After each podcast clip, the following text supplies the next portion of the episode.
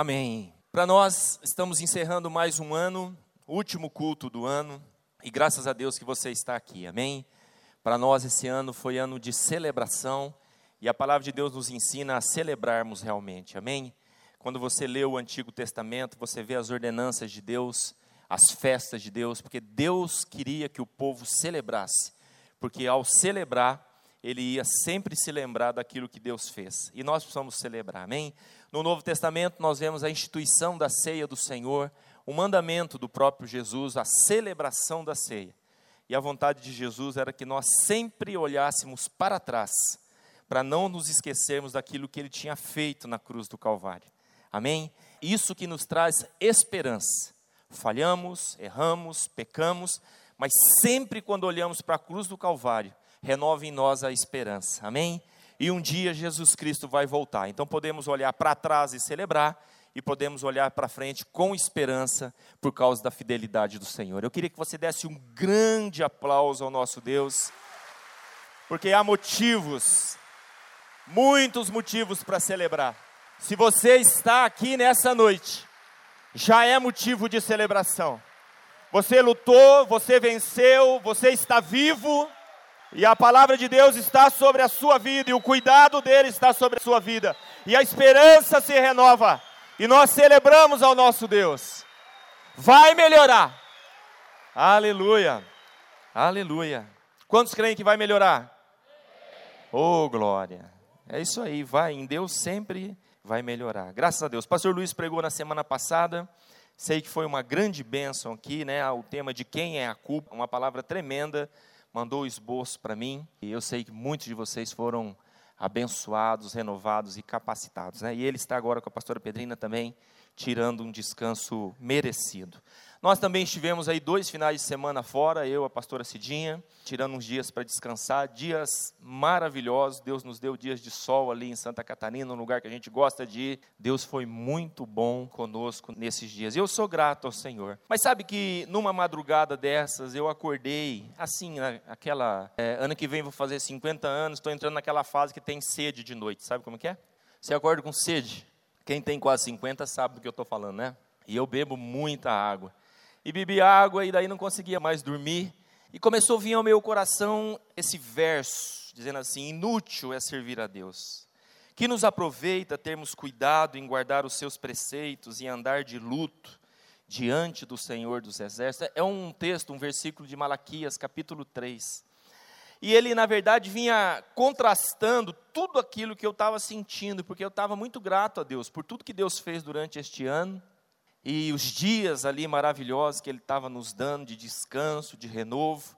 E esse versículo insistia em, em ficar, e eu ficar pensando, e eu fiquei pensando, meu Deus, como pode um filho de Deus, um filho de Deus, declarar palavras como essa, de repente no desespero da sua alma, do seu coração, ou na distância, num pequeno distanciamento do Senhor, um pequeno desvio, pronunciar palavras como essa, dizendo que é inútil servir a Deus. É o que está lá em Malaquias.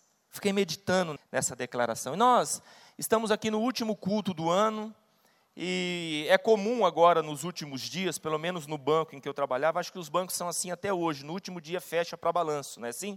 Fecha para balanço. As empresas também normalmente separam um dia para fazer um grande balanço na, e é comum a gente ver essa expressão, fechado para balanço. Mas hoje, último dia do ano, eu quero te convidar a abrir o seu coração para fazer um balanço desse ano.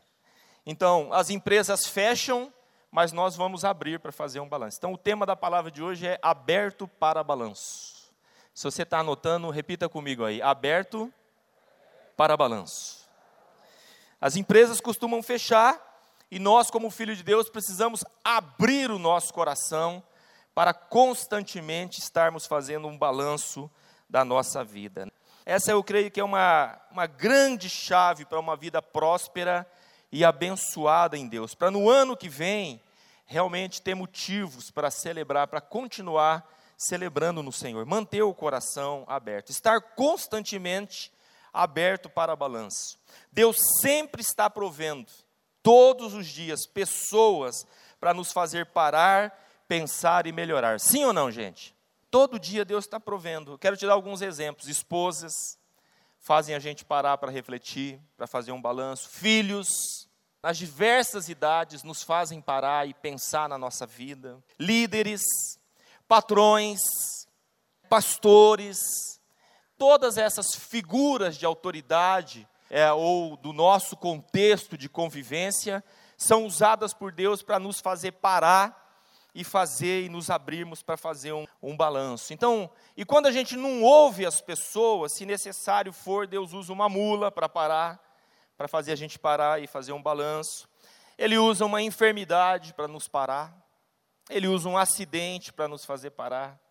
Às vezes a família toda está dizendo: olha, você está trabalhando demais, você está correndo demais, você está muito ausente, você está se desgastando fisicamente. A gente não está ouvindo, não está ouvindo. Aliás, esses são dias que eu tenho entendido mais essa expressão de Apocalipse que diz lá: quem tem ouvidos para ouvir, ouça. É interessante como chama a nossa atenção para ouvir, porque a grande verdade é que muitas vezes nós temos ouvido, mas nós não estamos ouvindo. Agora mesmo eu estou falando e tem gente que não está ouvindo. Sua cabeça está em outro lugar, sua mente está em outro lugar. Há coisas ocupando o seu coração. Mas Deus quer que a gente pare e que a gente ouça e que a gente faça um balanço constante na nossa vida. Todas as vezes que nós paramos para fazer um balanço, a tendência seguinte é de melhora. Nos tornamos melhores depois do balanço que a gente faz. E Deus faz de tudo para nos parar, para nos chamar a atenção. Nem sempre a gente vai gostar de parar para fazer balanço. Nem sempre a gente vai gostar de ouvir verdade. Sim ou não, gente? Quem gosta de ouvir algumas verdades de vez em quando? Você vai lá e procura o, o seu patrão e fala: Olha, está terminando o ano, eu vim aqui para você me falar umas verdades. Ou o patrão vai te procurar, reúne os empregados, fala: Pessoal, reuni vocês com um objetivo. Eu quero que vocês me falem as verdades. Ele sabe que não, porque vai vir coisa que é difícil de engolir, difícil de processar, mas eu quero dizer fundamentais para o resto, para o desenvolvimento da sua vida e da sua vida com Deus e do seu crescimento. Se você crê, diga amém.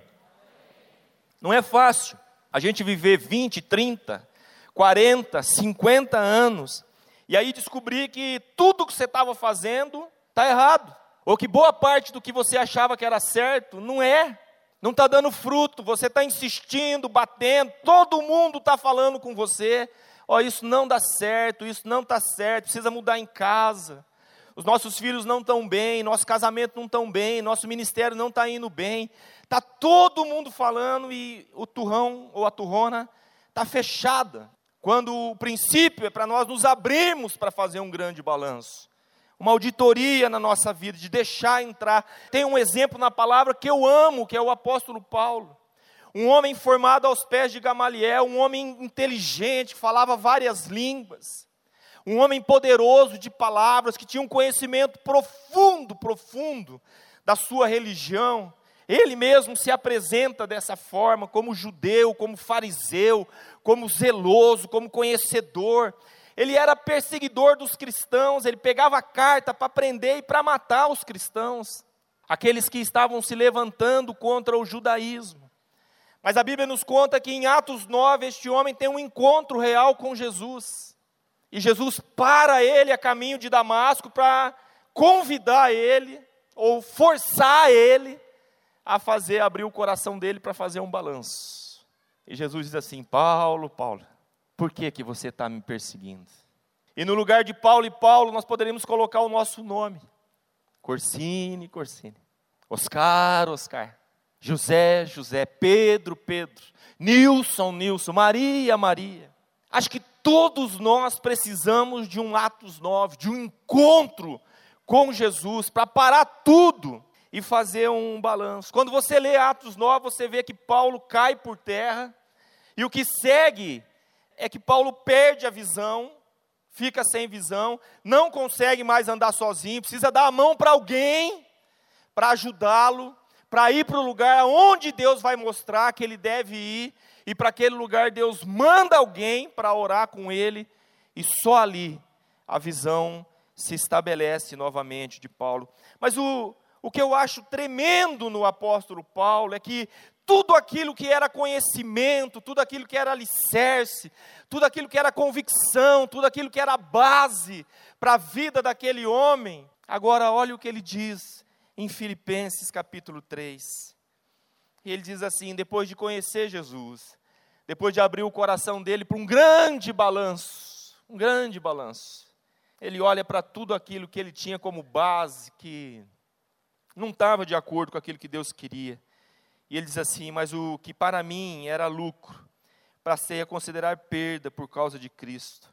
Mais do que isso, ele diz: Considero tudo como perda, comparado com a suprema grandeza do conhecimento de Cristo Jesus, meu Senhor, por cuja causa perdi todas as coisas.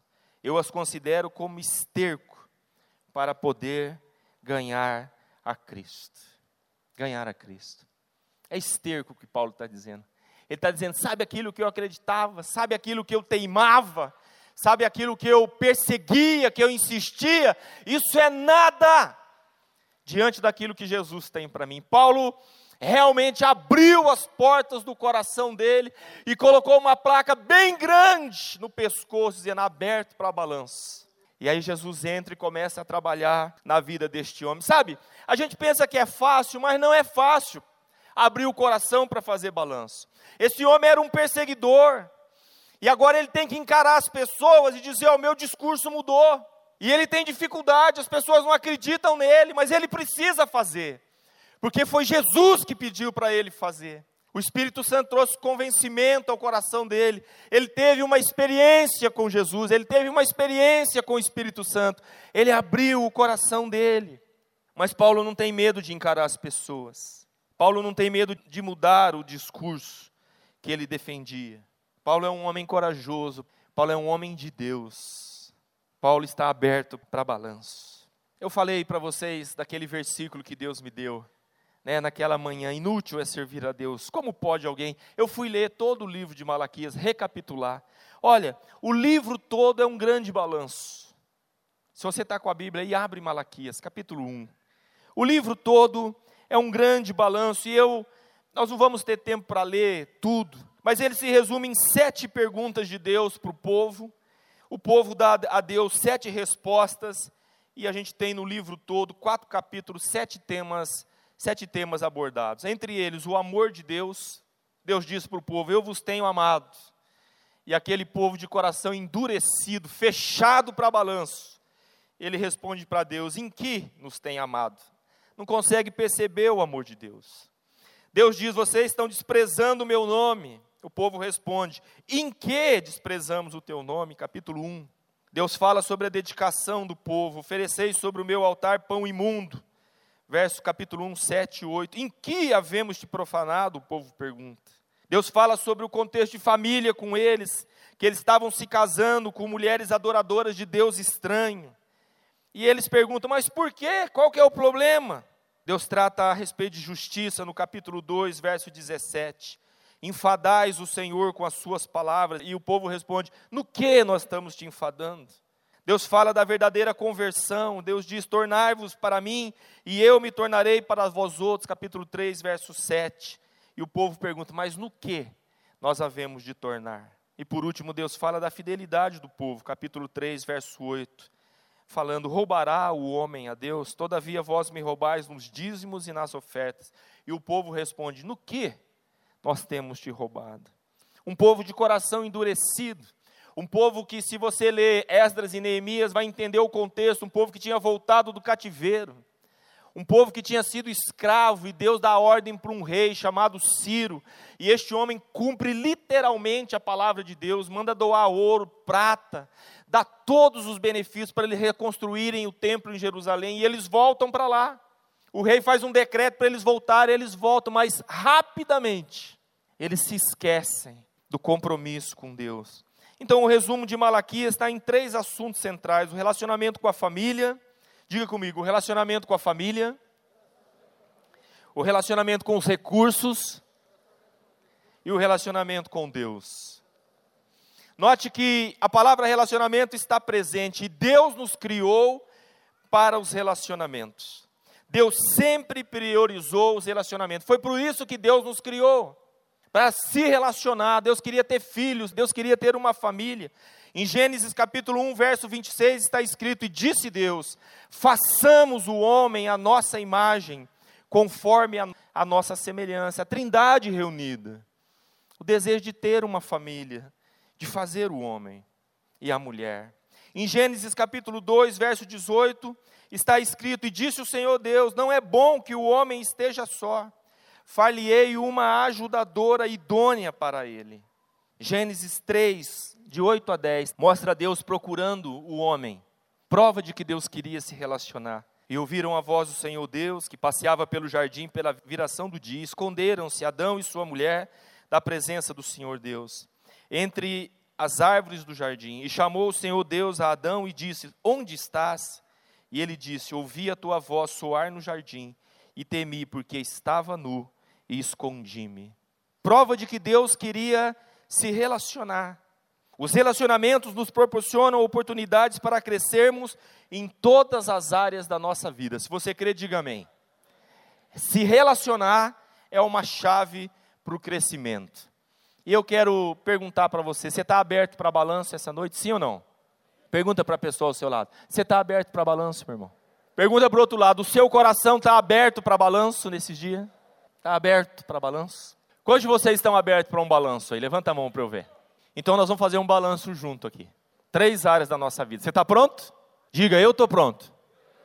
Mas diga, eu estou pronto só se você estiver pronto mesmo. Diga, eu estou pronto. Alguns não estão prontos.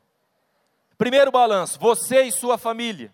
Deus havia planejado que o casamento fosse um compromisso para toda a vida. No entanto, no tempo de Malaquias, muitos homens estavam quebrando os votos feitos no início da vida com a mulher da sua mocidade. Vendo suas esposas envelhecendo, os maridos se divorciavam e se casavam com mulheres mais jovens e mais atraentes. Por essa razão, Deus disse que odeia o divórcio. Essa é a expressão. Se você nunca leu, Malaquias 2, verso 16. Deus odeia o divórcio. Essa forte declaração revela a seriedade com que Deus trata o compromisso do casamento que as pessoas muitas vezes não levam a sério. As regras rígidas da Bíblia sobre o divórcio mostram que o casamento é sagrado. Diga comigo, o casamento é sagrado. É isso. O casamento é sagrado. Quando Deus criou a família, Ele fez a família para ser uma comunidade de relações profundas, prazerosas e significativas. Se você crê, diga amém. Esse é o propósito da família que Deus criou. O bom relacionamento entre marido e esposa não acontece por acaso. Quem é casado, diga amém se concorda. Não acontece por acaso. Tem gente que casa, e a gente vê muito isso no curso de noivos, acreditando que a pessoa vai mudar depois de casar. Não, quando casar, ele muda. Eu tenho uma notícia para você. Outro dia eu vi uma coisa maravilhosa. Diz assim: a pessoa vai envelhecendo daí ela fica ranzinza, ela fica chata, ela fica complicada. E alguém falou assim: não, a pessoa já era assim, e ela se torna uma pessoa velha assim, ranzinza e chata. Então, achar que você vai na farmácia comprar um comprimido e dar para o seu marido virar um bom homem, e ainda vai onde vende genérico para ficar mais barato. Farmácia popular. Eu quero um comprimido para ter marido melhor. Será que funciona? Será que é assim? Será que é num passe de mágica, não? Mulher chega, bate uma varinha, oh, mas faz desse homem um homem abençoado. E o homem chega e diz: Eis aqui o seu servo, mulher. Ah, pastor, quem dera, isso seria um sonho, hein? Isso seria um sonho. O relacionamento entre um homem e uma mulher, casados, não acontece por acaso. Não melhora por acaso. A nossa geração, a nossa geração, desconhece o que significa a palavra processo, não sabe o que é isso. Tudo que tem que esperar, tudo que tem que processar é ruim, dá fadiga. Ouvi outro dia de uma psicóloga na, na pós-graduação, ela falando, e é verdade. Na minha época, bem lá quando eu tinha até os 10 anos, quantos de vocês lembram como era a festa de aniversário? Lembra? Sua mãe fazia os doces, você via ela fazendo os docinhos, você via ela fazendo o bolo, não é verdade? Você via lá batendo a massa. A mãe ficava a tarde inteira e você ia brincar na rua e voltava. E aí, mãe, tá pronto? Não, filho, não está pronto. A mãe está fazendo. É só de noite que essa coisa vai ficar pronta. Depois vai pôr na geladeira, depois disso. Aí, a hora que chegava na hora da festa, o, ela ia espremer as frutas, fazer o suco. Tudo era processo. Então, quando o menino participava ou a menina participava da festa, não é verdade? Ele entendia que aquilo lá tinha dado muito trabalho para ele. Ele entendia o que era processo. Mas hoje não. Hoje a mãe pega a criança, leva ela no cabeleireiro, logo cedo, dá um banho, arruma ela, não sei o quê, dá o dia de príncipe, o dia de princesa, leva ela no salão e está tudo pronto lá. Beijinho, docinho, bolinho, e a criança não sabe de onde veio. Ela só sabe que ela teve a festa de aniversário. Tem criança que não sabe o que são determinadas frutas. Você leva na feira, e foi isso, passou uma matéria outro dia na TV, não sabe o que é mamão, não sabe o que é caqui, não conhece. Ela acha que o suco, a laranja, vem da caixinha do supermercado, que é lá que colhe. Você vai e pega. Vou colher laranja, vai no supermercado. Não conhece a palavra processo. E isso se torna um problema para a gente na vida cristã. Porque constantemente Deus está dizendo para a gente: espera, vamos trabalhar. E aí se casa e quer o marido pronto, e quer a esposa pronta. E não entende que isso é um desenvolvimento de ajuste, diga comigo, de processo. Fala para o seu irmão, o processo é importante. Fala para o outro lado, o processo é importante. Somente Deus pode juntar duas pessoas tão diferentes, um homem e uma mulher. Sim ou não, gente? Somente Deus. O casamento é um milagre por causa disso. Eu não achei que fosse tão diferente, mas é. Mas é, ainda que vocês gostem da mesma coisa, na essência, vocês, homem e mulher, são diferentes. São diferentes. É só ver o jeito de se trocar. É unânime. Em todo lugar, assim, olha, 1% de exceção. O homem vai lá, pega sempre a mesma calça, sempre a mesma camisa, se deixar. A mulher sábia vai e tira daquela porta do guarda-roupa que ele sempre abre e bota para o fundo, porque se deixar ele vai. E ele não está preocupado com que roupa ele veio domingo passado. Para ele não faz diferença nenhuma. Mas para a mulher não. A mulher normalmente pergunta: bem, que roupa eu fui domingo passado? Somos diferentes. Há um tempo atrás eu falei daquele texto, segundo Reis, capítulo 6, lembra? Os discípulos de Eliseu vão construir uma casa nova. Eles pegam o machado para construir a casa e a parte de ferro do machado afunda. Tremenda esta passagem. Era uma ferramenta muito rara naquele tempo, custava muito dinheiro o machado. O profeta diz: onde caiu? Estende ali o, a madeira. Ele estende e o ferro flutua. Qual o princípio? O ferro e a madeira elementos diferentes. Os dois juntos podem construir uma casa, separados não conseguem construir a casa. Mas só tem um jeito dos dois ficarem juntos: é mudando a natureza. Quando a natureza é mudada, o ferro flutua e o machado volta a funcionar e a casa pode ser edificada. Estava lendo um livro nas férias agora e a introdução do livro era um artigo de um escritor da revista Veja. E ele dizia o seguinte: o segredo, ele está casado há, se não me engano, 30 anos. E quando ele fez 30 anos de casado, mandaram um monte de parabéns para ele. Ele falou: Ué, mas por quê? E, alguns diziam: É raro hoje em dia ficar 30 anos casado. E ele escreveu um artigo muito interessante Pincei uma frase, ele diz assim: o segredo no fundo é renovar o casamento e não procurar um casamento novo. Diga, renovar o casamento, não procurar um casamento novo. Case-se de novo com a mesma mulher. É o que ele diz, é a receita. O objetivo do casamento não é escolher o melhor par possível mundo afora, mas construir o melhor relacionamento possível com quem você prometeu amar para sempre. Vocês estão entendendo o que eu estou falando? Isso é muito importante. Há casais com disposição de honrar os seus cônjuges. E isso é lindo, até o fim. Ele diz assim: Eu jamais vou deixá-la. Eu fiz um voto diante de Deus e eu vou com ela até o fim. Essa é minha cruz. Verdade. Tá certo isso, gente? Ou a mulher diz: Jesus levou a dele, irmão. Eu tenho que carregar a minha e ela tem nome mas eu vou com ele até o fim, Jesus vai me honrar. Olha, que pensamento. Ir até o fim é um voto que nós fazemos diante do Senhor. Mas entender que o cônjuge é uma cruz, você está longe daquilo que Deus planejou para o casamento. Mas longe, longe, longe, longe, longe. Por isso que é importante se casar com a mesma mulher de tempo em tempo. Eu e a pastora Cidinha estamos vivendo esse tempo agora. Os dois filhos estão fora estudando. Estamos só nós dois lá em casa. Só nós dois. A casa ficou grande. Uma organização irritante lá em casa, seus meninos. Tudo no lugar. Que coisa. Mas a gente não tem mais ninguém para conversar. Aí nós temos que conversar. E aí eu estou aberto para balanço direto. E eu digo para ela, cada vez que eu livro, o está aqui, cada vez que eu leio um livro para casal, eu vejo quanto que eu tenho que melhorar como marido. Quanto eu preciso melhorar. Ajuste. Nós estamos nos casando de novo, ajustando, conversando, falando, conscientes de que eu não estou pronto e nem ela está pronta. Nós temos uma aliança e nós vamos até o fim, mas nós vamos chegar bem lá no fim. O dia que Jesus me levar, eu quero ela chorando no meu caixão e não dando graças a Deus.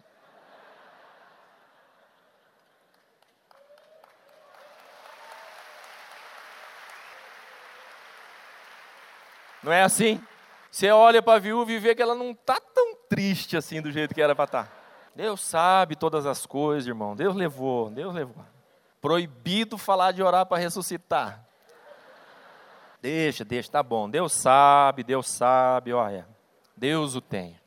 Mas eu quero que ela sinta sinta saudade. Falou, puxa, foi tão bom a gente já com essa idade toda, mas olha, desfrutando do melhor como casal, aprendendo, convivendo, tendo prazer em estar junto, aberto para balanço, falando a verdade, amor um por outro. Esse é o alvo para a gente como família.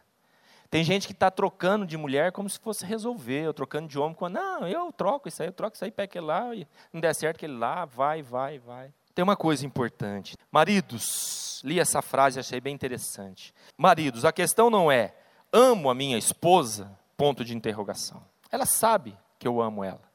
Não, a pergunta certa é se a sua mulher sabe que você a ama. Ela sabe que você a ama.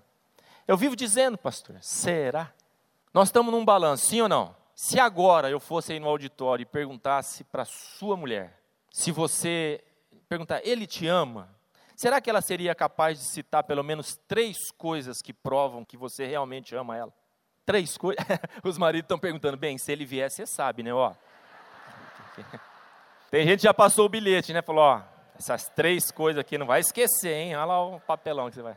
Sabe do que eu estou falando de balanço? Estou falando dessa coisa, dessa abertura. Será que ele saberia dar essa resposta, ou ela saberia dar essa resposta? Eu amo sim, ele me ama sim. Olha, ele faz isso por mim, ele faz isso, ele presta atenção nisso. E se fosse perguntado para os homens, irmãs? Ah, ele não saberia responder, ele não sabe nada lá de casa. Será que o seu marido saberia responder o porquê? Perguntasse assim: a tua esposa te ama? Será que ele diria assim: claro que me ama? E eu posso te dar alguns exemplos de que mostra e prova que realmente ela me ama. Será? O que você faz para que ela saiba que a ama? Quero dar um conselho para todos os homens casados que estão aqui. Se você é casado, levanta a mão assim, homem. Ouça sua esposa. Repita comigo assim: Eu vou, em 2014, ouvir mais Está sumindo a voz dos homens. Ó. Não, vamos lá, gente. Os homens falaram: Ah, meu Deus. Sabia que essa história de balanço não ia dar certo, né?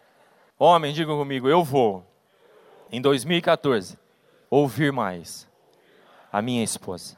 Nós estamos saindo de casa, dia 13, para ir para Curitiba participar de um casamento e dali sair para as férias. Estamos subindo a rampa ali com o carro pastora Cidinha diz assim: vamos orar pela nossa viagem. E ali no calçadão onde eu moro tem tanto movimento. Digo, ah, vamos esperar um pouquinho, a hora que a gente sair lá na, na Via Expressa, lá que é mais tranquilo, aí a gente tem um tempo de oração. Ok, descemos, virei ali, desci a Pernambuco, peguei em frente à SESF, sinal verde lá na frente, começa a frear, frear, frear, frear. E olho atrás de mim, nada de frear. De repente, pá, na traseira do carro. Adivinha a primeira coisa que eu lembrei? o Espírito Santo falou para mim: você devia ouvir ela. Saímos do carro, uma mulher, a irmã, duas crianças, levando o filho para o médico. Tremia. Aí vamos nós lá, olhei e falei, dentro do carro eu pensei assim: meu Deus, foi embora as férias. Estava carregado com as malas, tudo dentro do carro. abatida, descemos, fomos lá, ela tremia, eu falei, oh, deixa eu pôr teu carro aqui no canto. Estacionei o carro dela, enquanto isso a Cidinha estava ali ministrando para a vida delas, oramos com eles, falei, ó, oh, dá o seu telefone, quando voltar de viagem eu, eu ligo para você. Passei já no, no latoeiro para ver se eu podia viajar com o carro daquele jeito e foi. Mas Deus falou claramente comigo, falou, você precisa ouvir mais a sua esposa. Você precisa ouvir a sua esposa. Homens, quantos de vocês em 2014 vão ouvir mais as suas esposas? Está com medo de bater no carro, né? Balanço em família significa olhar nos olhos. Balanço em família significa ouvir com interesse. E duas coisas importantes: desejar e decidir ser melhor a cada dia. Olhar nos olhos, ouvir com interesse, desejar e decidir ser melhor a cada dia. A Bíblia nos fala de um relacionamento familiar problemático. Esse jovem, ele não parou. Ele não abriu o coração dele para fazer um balanço. Estou falando de Caim. A Bíblia nos mostra o que foi que aconteceu. Deus ainda tenta falar com Caim para que ele abrisse o coração dele, para que ele tratasse com verdadeira causa daquilo que estava roubando a paz de Caim, nós sabemos, porque Abel traz a sua oferta e Deus aceita, Caim traz a sua oferta e diz que Deus rejeita.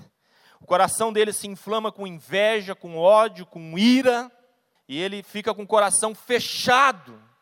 Não abre para balanço, não abre para tratar, para falar. E a atitude dele é extrema. Ele maquina, ele planeja, ele leva o irmão dele, Abel, para o campo e ele mata o irmão dele. É o que diz lá, Gênesis 4, de 4 a 10. Caim não parou para fazer um balanço e por isso matou o seu irmão Abel. Quando Deus vai ao seu encontro, e eu quero que você diga comigo, e ele sempre vai, diga comigo, e ele, e ele sempre vai. Deus sempre vai ao encontro. A Bíblia diz que quando Deus foi ao encontro de Caim, a pergunta de Deus para Caim é: onde está o teu irmão? Relacionamento. Relacionamento. Onde está o teu irmão? Eu escrevi uma frase, quero ler. Quando estivermos diante do Senhor, creio que essa será a primeira pergunta que Deus irá nos fazer: Onde está a sua família? Todos são responsáveis pela saúde da família, pais e filhos, porque todos têm o seu papel. Mas a primeira pergunta para todos nós, Deus vai nos reunir. E a pergunta vai ser: onde é que está a tua família? Porque essa foi feita a pergunta, essa é a pergunta feita para Caim. Onde é que está o teu irmão? Aqui tem algo interessante. Quando não nos abrimos para um balanço, algo sempre vai morrer. Sempre vai morrer. Amizades, relacionamentos familiares. Algo sempre morre quando nós insistimos em ficar com o nosso coração fechado. Quando nós percebemos que as coisas não estão indo bem, a gente não se abre, sinceramente, com disposição de mudar de restaurar, de curar, de ouvir, a exemplo do apóstolo Paulo, de entender o que de fato é a verdade de Deus para as nossas vidas. Algo sempre acaba morrendo. Caim se fechou. E o resultado desse fechamento é a morte do irmão dele, Abel. Ele levou a cabo. Não entre 2014 com pendências nesta área da sua vida. Olha para mim um pouquinho, vocês que estão aqui. Não entre 2014 com pendências nessa área. Perdoe as pessoas que te ofenderam. Libere perdão. Busque o perdão das pessoas que você ofendeu. Peça perdão para as pessoas que você machucou. Abra o seu coração para um grande balanço. Não se preocupe com a reação das pessoas. O mesmo espírito que age em você é o espírito que age na parte ofendida. É o mesmo Espírito, e é Ele quem convence, é Ele que traz para o lugar de quebrantamento, de cura e de restauração. Você precisa crer nisso. Paulo nos ensina na carta aos Romanos, capítulo 12, verso 18: No que depender de vós, tende paz com todos. Note o que ele está dizendo: no que depender de você, no que depender de mim, tenha paz com todos. Aí a gente pode ouvir, falou, o senhor fala isso, pastor, porque o senhor não sabe o quanto eu fui machucado. Olha só, tem gente que foi machucado de verdade. E por causa disso decidiu se fechar. Não quero mais me relacionar. Relacionar com as pessoas dói, machuca. Mas eu quero dizer uma coisa para você: a ausência de relacionamento dói muito mais do que qualquer ferida que um relacionamento pode causar. No fundo, Deus nos criou para o relacionamento, então é melhor se relacionar com as pessoas do que ficar sem se relacionar. A dor é muito maior. Eu trabalhei anos com adolescente que, por causa do bullying, por causa da gozação, por causa da autoimagem não trabalhada, se fecharam no seu próprio mundo. E você percebia isso nas atitudes, nas palavras, na postura física, fechado para dentro. Porque relacionar dói. Tentar se relacionar com as pessoas machuca. Então eu me fecho para o relacionamento. Mas a ausência, e a solidão, e a falta de relacionamento dói muito mais do que a dor que qualquer relacionamento possa causar. Li algo interessante sobre a bola de golfe, e aí eu falo sobre a importância dos ajustes na nossa vida. O motivo pela qual as bolas de golfe têm cavidades hoje é uma história de seleção natural.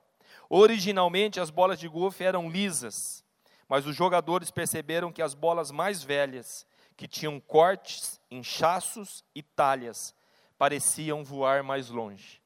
A partir disso, alguém percebeu e os fabricantes hoje já fazem a bola como se tivesse já machucada, cheio de porque ela vai mais longe.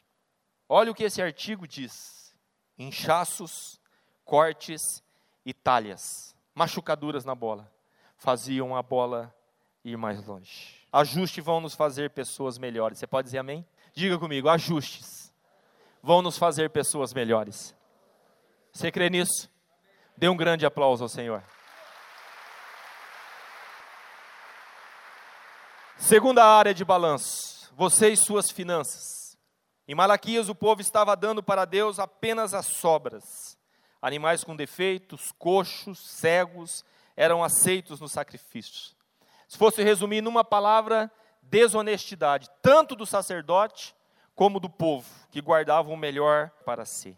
Eu quero te dar uns conselhos bem rápidos nessa área aqui, para que você guarde o seu testemunho na área financeira, para que você seja íntegro na área financeira, para que você seja alguém irrepreensível na sua área financeira.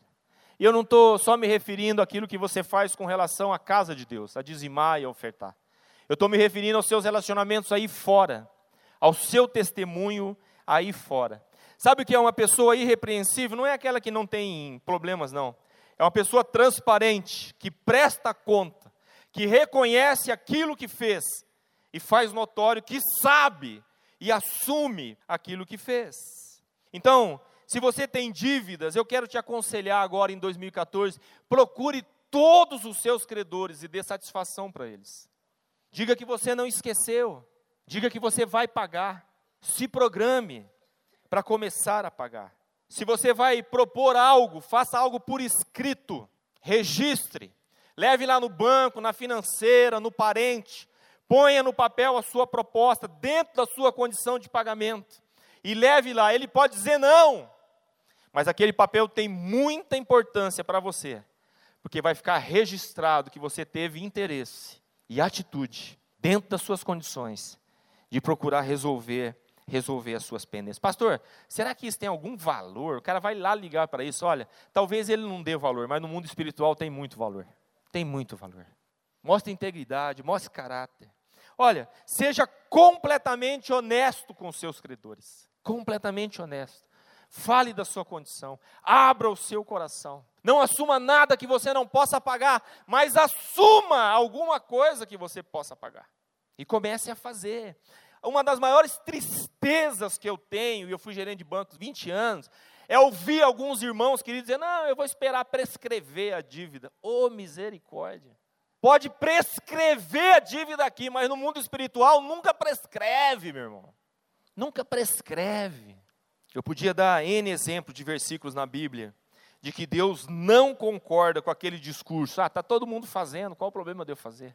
Deus não concorda. Se você tem dúvida, lê lá, Ananias e Safira, Atos capítulo 5. Morte para os dois. Em Gálatas 6, 7 nós lemos, não erreis, Deus não se deixa escarnecer, porque tudo que o homem semear, isso também ceifará. Quero te convidar em 2014 a ser uma mão aberta. Quem quer ser uma mão aberta? Diga amém. O pessoal está com medo dessa expressão, né?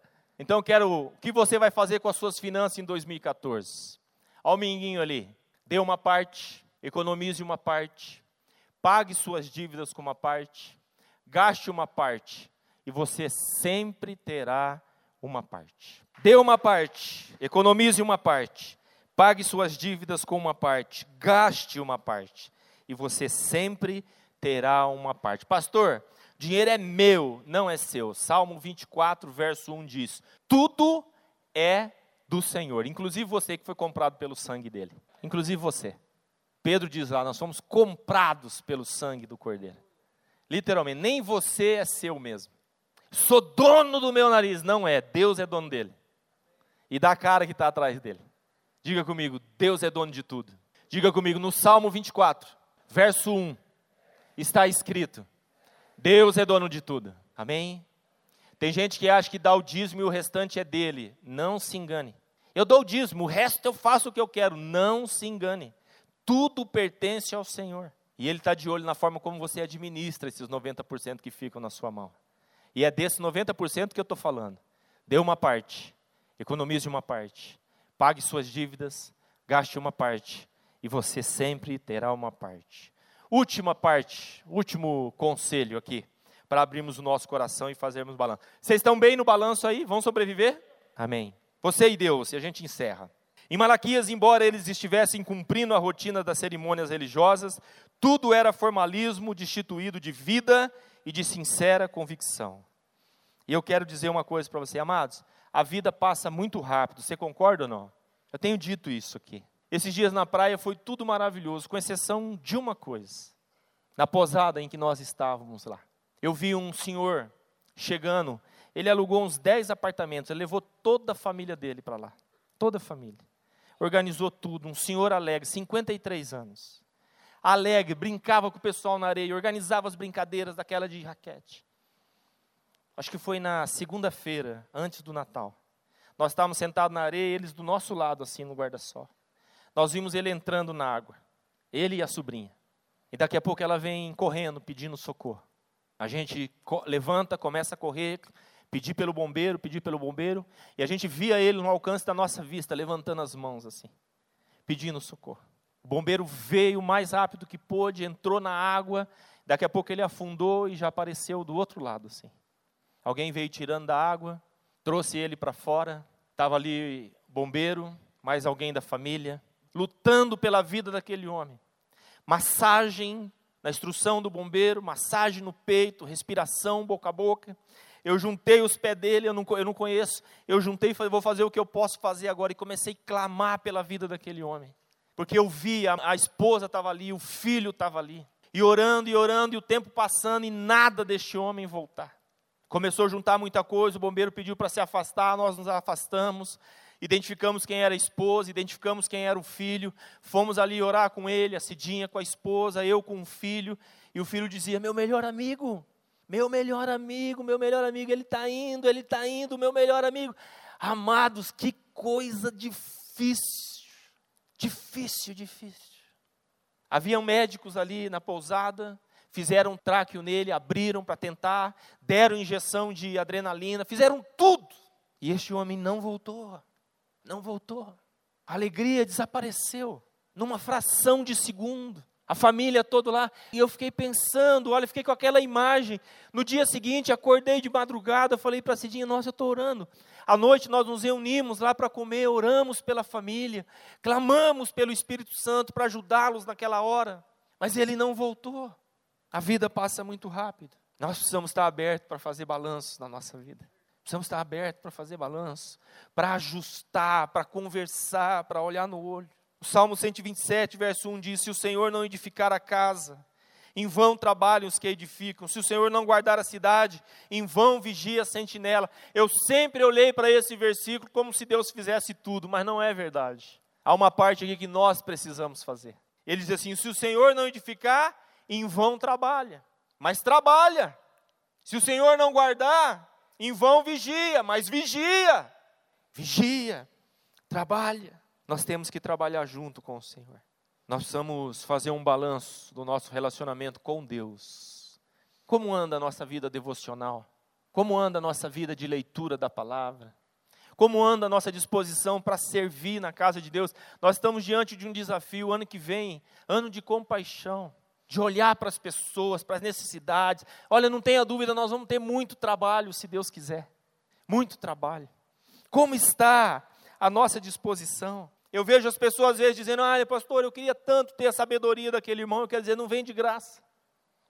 É processo, é estudo, é dedicação. Que tal você fazer ECM o ano que vem? É muito tempo, é dois dias da semana, mas que tal você ser desafiado? Que tal no próximo treinamento do Hora e Mais você se engajar? Que tal você dar o seu nome para servir na escala do EI de voluntário? Que tal?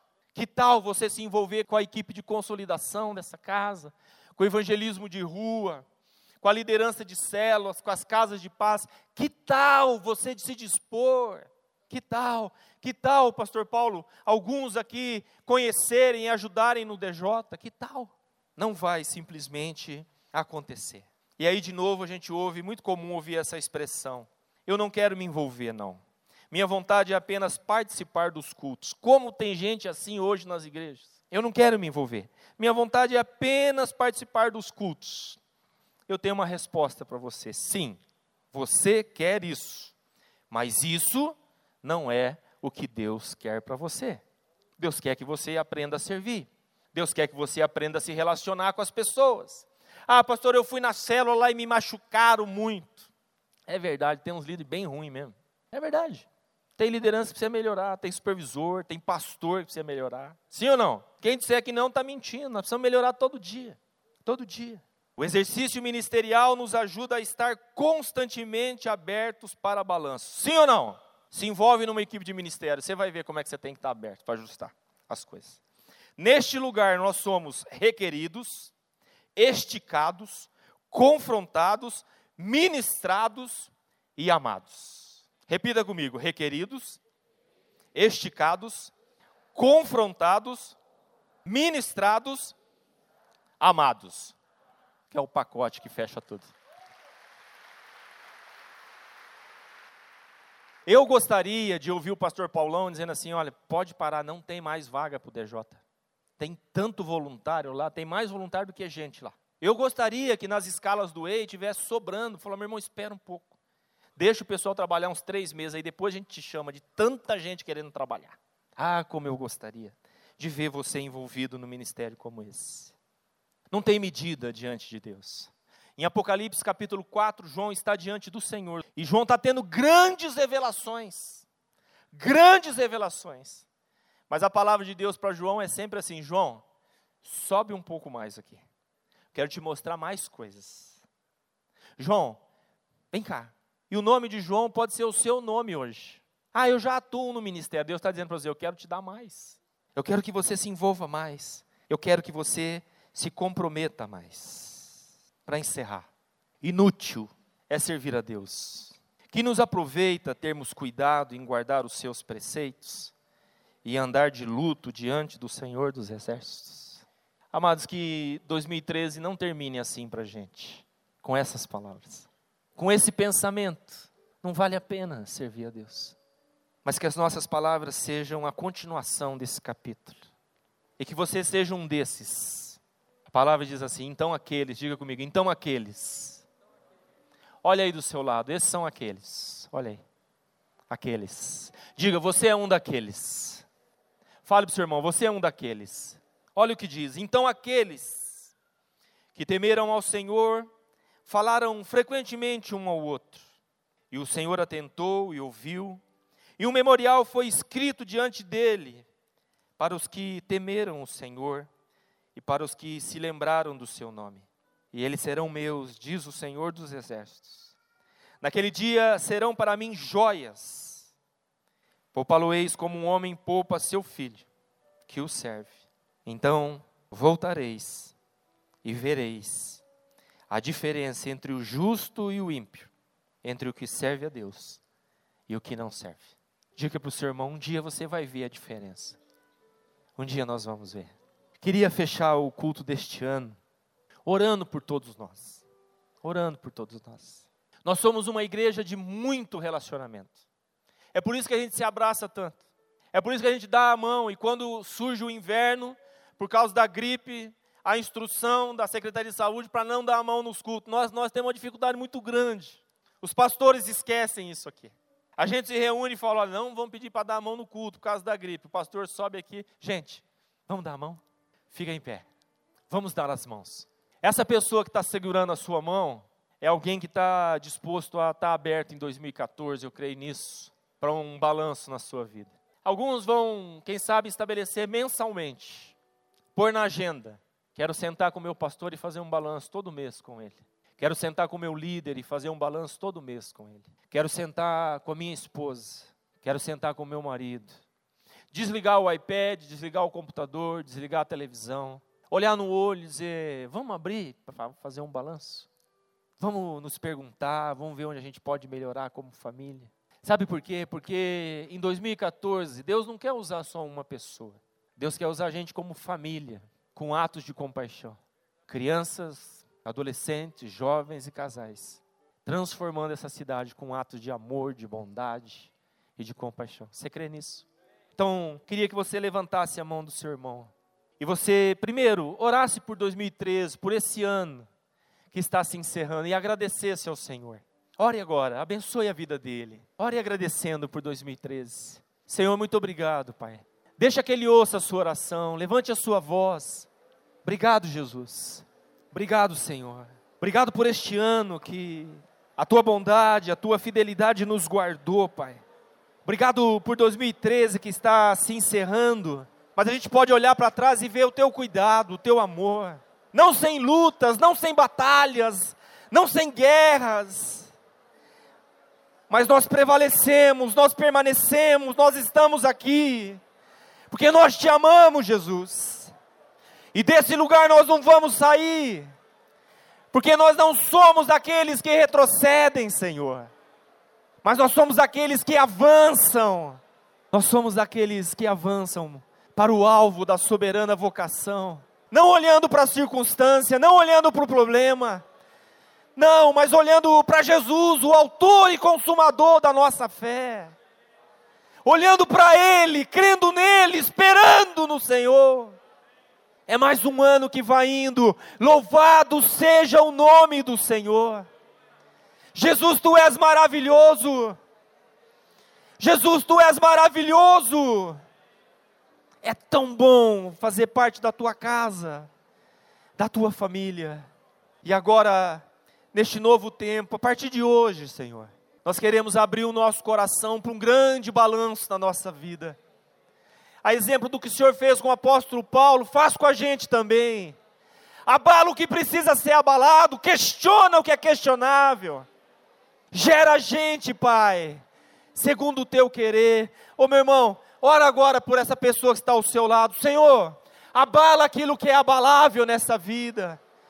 Pai, que ele abra o coração dele, Senhor, para que o balanço seja feito, para que a vida entre na sua família, na sua casa, no seu casamento, no relacionamento com os filhos, no relacionamento com os pais, no relacionamento com as finanças, no relacionamento com o Senhor. Abrimos o nosso coração, abrimos o nosso coração abrimos o nosso coração. Tira de nós, Pai, todo vício, toda ideia preconcebida. Tira de nós todo ranço, Senhor, toda chatice. Tira de nós, Senhor. Tira de nós todo engano, toda mentira. Arranca da gente, Senhor. Ensina-nos a sermos genuínos, verdadeiros, Senhor. Pai, revela para nós que ninguém é perfeito, Senhor. Não há motivo para ter orgulho, porque ninguém é perfeito. A tua palavra diz: não há um justo, um sequer. E foi por isso que o Senhor veio, essa é a nossa grande esperança, Jesus. Porque na minha imperfeição é que se manifesta a tua perfeição. É quando eu sou fraco que o Senhor se faz forte. Ajuda a gente, Pai gera disposição real no nosso coração. Eu quero estar aberto para balanço, Senhor. Me ajuda, Senhor. Ajuda-nos como igreja, ajuda-nos como pastores, Senhor. Nós queremos sacudir Londrina com atos de amor, Senhor. Mas isso não pode ser com o coração travado, amarrado, doente, ferido, machucado. Isso quem faz é gente liberta. Isso quem faz é gente que está disposto a reconhecer suas falhas e continuar a olhar para aqueles que se relacionam e dizer: não desiste de mim, investe em mim. Essa é a nossa oração, Pai. E nós fechamos este ano e este culto, dando um grande aplauso ao Senhor, porque o Senhor é digno de toda a honra de toda a glória, de todo louvor, de toda adoração. Nós só existimos e subsistimos por causa do Senhor, por Ele, para Ele e por meio dele, são todas as coisas. Romanos 11, verso 36. Cantando, nós estamos nos despedindo. Senhor te abençoe. Não saia sem abraçar pelo menos dez irmãos e desejar, meu irmão, um feliz e um abençoado ano novo em nome de Jesus. Cantando, nós estamos encerrando. Deus te abençoe. Vá na paz.